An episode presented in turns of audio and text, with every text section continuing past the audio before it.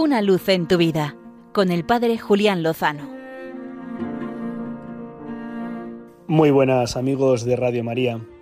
Estamos en la semana del Corpus Christi. Ayer jueves se celebraba en algunas importantes ciudades, algunos lugares especialmente eucarísticos de nuestra geografía.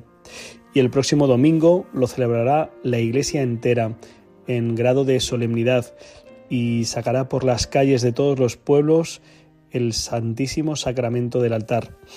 Para preparar esta celebración, hace unos días volví a ver una película documental testimonial sobre la fuerza de la Eucaristía en la vida de las personas de hoy. Se titula Vivo y apuesto a que más de un amigo oyente lo conoce.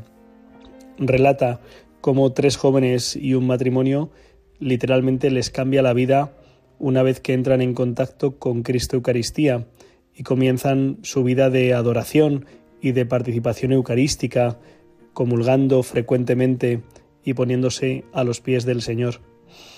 Es muy fuerte ver cómo ese trozo de pan que parece pan, sabe a pan, huele a pan, que no cambian sus accidentes cuando el sacerdote pronuncia las palabras de la consagración, es increíble que allí haya esa presencia de Dios tan fuerte, tan real, tan auténtica. De hecho, comparto con vosotros una gran alegría y es que este domingo, solemnidad del Corpus Christi, un par de jóvenes que he tenido la oportunidad de conocer y acompañar, pues dan un paso importante en sus vidas. Una joven, Lucía, ingresa al noviciado en el Instituto Mater Dei y otra joven, Ágata, voluntaria mm, en el Cerro de los Ángeles, devota del Sagrado Corazón, entra en el orden de las vírgenes consagradas. El Señor está vivo, la Iglesia está viva, el Señor sigue llamando y sigue llamando a jóvenes a que se consagren sus vidas a la contemplación, a ser uno con el Señor, porque evidentemente con el Señor se puede tener una amistad, una intimidad, incluso un desposorio, como es el caso de estas jóvenes que os menciono. Cuando sea elevado, atraeré a todos hacia mí, dice Jesús en el Evangelio.